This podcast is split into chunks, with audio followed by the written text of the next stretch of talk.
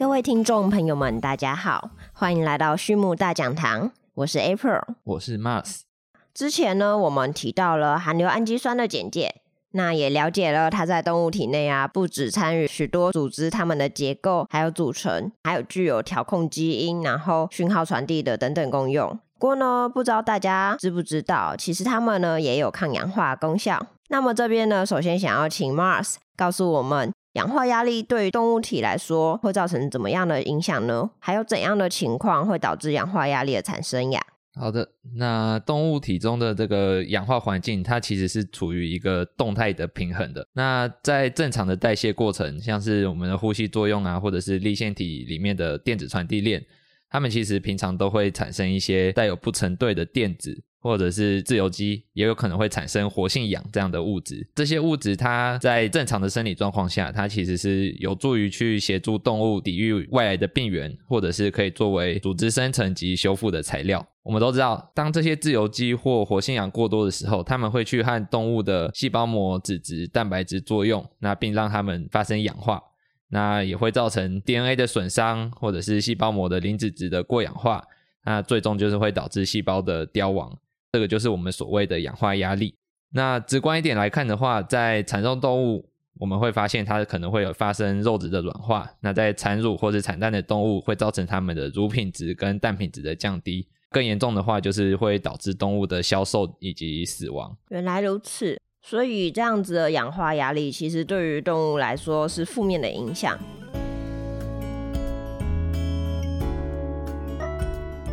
那这样的话，想请 Mars 告诉我们，含硫氨基酸是要怎么样去缓解，或是说去平衡氧化压力的呢？嗯，好，那我们在讲含硫氨基酸如何去做到抗氧化之前，我们先来简单的来看一下，说动物它体内的一些抗氧化的系统。我们刚才前面提到说，像是自由基或者是活性氧。这些物质过多的话，会造成一定程度的氧化压力。那动物体为了去清除这些过多的自由基或者是活性氧呢，细胞本身也会存在着几种抗氧化的系统。那我们这边大方向就是会有两种的抗氧化系统，一个是非酵素类的，那另外一种就是酵素类的抗氧化系统。那前者就是非酵素类的抗氧化系统。就包括了像是谷胱甘肽或者是维生素 E 这种，那它们可以直接去跟活性氧反应，并且综合它们的氧化作用。那后者就是我们说的酵素类的抗氧化系统，它们可能包含了像是过氧化氢酶、超氧化物歧化酶这种跟抗氧化相关的酵素。那它们主要就是可以将过氧化氢还原成水，或者是将一些超氧化物转换成氧气跟水等等。那上面当然只是简单的举几个例子啊。那在动物体中，它们参与这些氧化还原反应的物质或者是酵素，其实是非常非常多的。刚刚有提到的这种非酵素类的抗氧化系统中，一个叫做谷胱甘肽的这样的一个物质，那它其实就是由富氨酸、半胱氨酸跟甘氨酸所组成的一种三肽。这个谷胱甘肽在动物体内，它也是一种非常重要的细胞内的抗氧化剂。那半胱氨酸跟谷胱甘肽，它其实都可以直接去跟活性氧反应，并且清除活性氧。那谷胱甘肽它在跟活性氧反应之后，它会被氧化成谷胱甘肽二硫化物。谷胱甘肽二硫化物它又会被它专属的这种还原酶来还原回谷胱甘肽，或者是说谷胱甘肽二硫化物会直接被细胞排出。那细胞内的谷胱甘肽跟谷胱甘肽二硫化物的比例。或者是谷胱甘肽它本身的浓度，其实都会去影响后续抗氧化相关酵素的活化或抑制。那也可以去调节细胞的一些代谢。就是说，半胱氨酸它其实并不只本身是一种还原剂，它也是谷胱甘肽重要的原料之一。那谷胱甘肽它除了是非酵素类的抗氧化系统的一员之外，它也可以去影响到酵素类的抗氧化系统。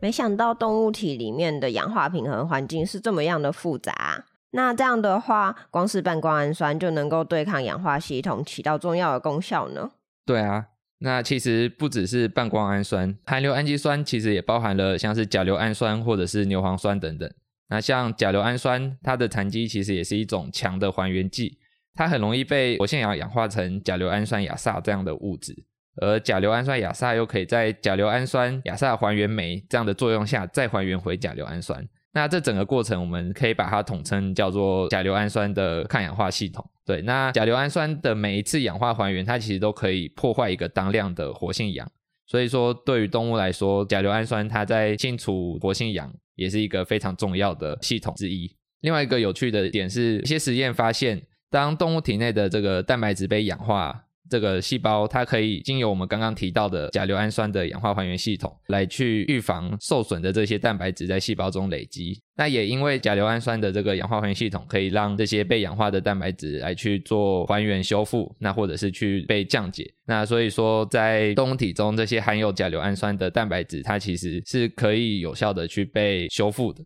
一些实验就发现说，如果这个蛋白质里面不含有含硫氨基酸的话，那它其实就没办法在被氧化之后来去做到修复这样的动作。那另外，牛磺酸它其实是半胱氨酸的衍生物，它也具有很多的生理功能。那像是渗透的调节、细胞膜的稳定、钙的转运、神经的传递、繁殖跟发炎的调控以及解毒的作用等等。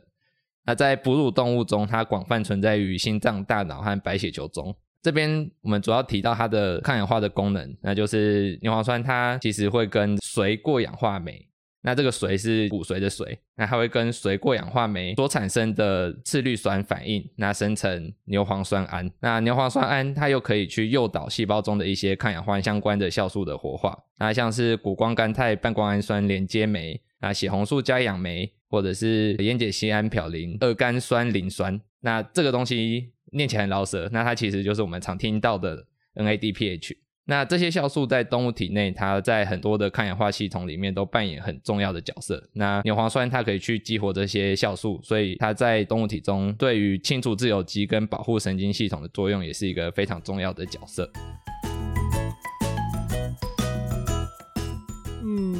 所以说，我想要请问 Mars，刚刚提到的谷胱甘肽啊、牛磺酸、甲硫氨酸亚萨，是需要另外在饲料中进行补充的吗？或者是说，我们这些续主呢，可以透过补充给动物大量的甲硫氨酸等等的含硫氨基酸，就可以达到抗氧化效果呢？那确实，这些含硫氨基酸它们都有一定程度的抗氧化的功效，但是在补充上来说，并不需要做到一次很大量的去添加。那还记得说我们之前呃有提到说饲料中的氨基酸，它们其实是会互相拮抗。那所以说我们应该要考量的是饲料配方中这些氨基酸的平衡。那或者是我们可以去从前驱物来去做添加，让动物体可以做后续的合成利用。那因为甲硫氨酸它在动物体内可以转换成半胱氨酸，所以说我们在配方表上通常会看到含硫氨基酸，它就是包含了甲硫氨酸跟半胱氨酸这样子。那含硫氨基酸它除了在合成蛋白质可以发挥作用之外，也像我们刚刚提到的，它也有一定程度的抗氧化的作用。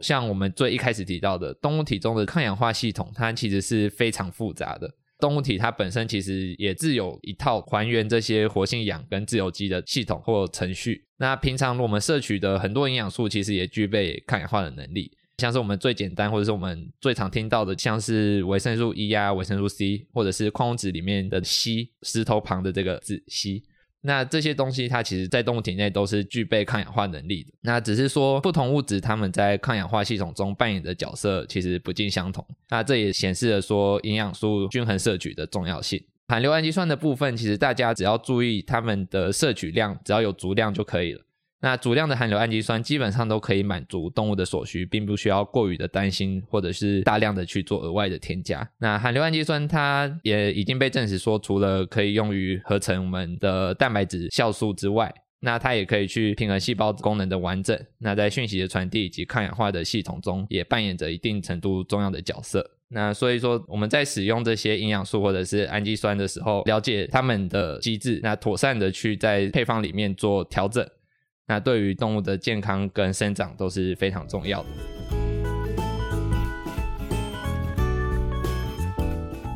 好，那谢谢 Mars 今天的分享。那听众朋友们，如果你们在聆听的过程中有听不清楚的人，欢迎到我们的 YouTube 频道开启中文字幕，协助理解哦。那最后最后，我们再次感谢大家收听，还有 Mars 今天的分享。那对于畜牧大讲堂有兴趣的朋友们，也欢迎来订阅我们。有问题的话，也欢迎留言，或者透过简介中的 email 与我们联络。我们下次再见喽，拜拜。好，下次见，拜拜。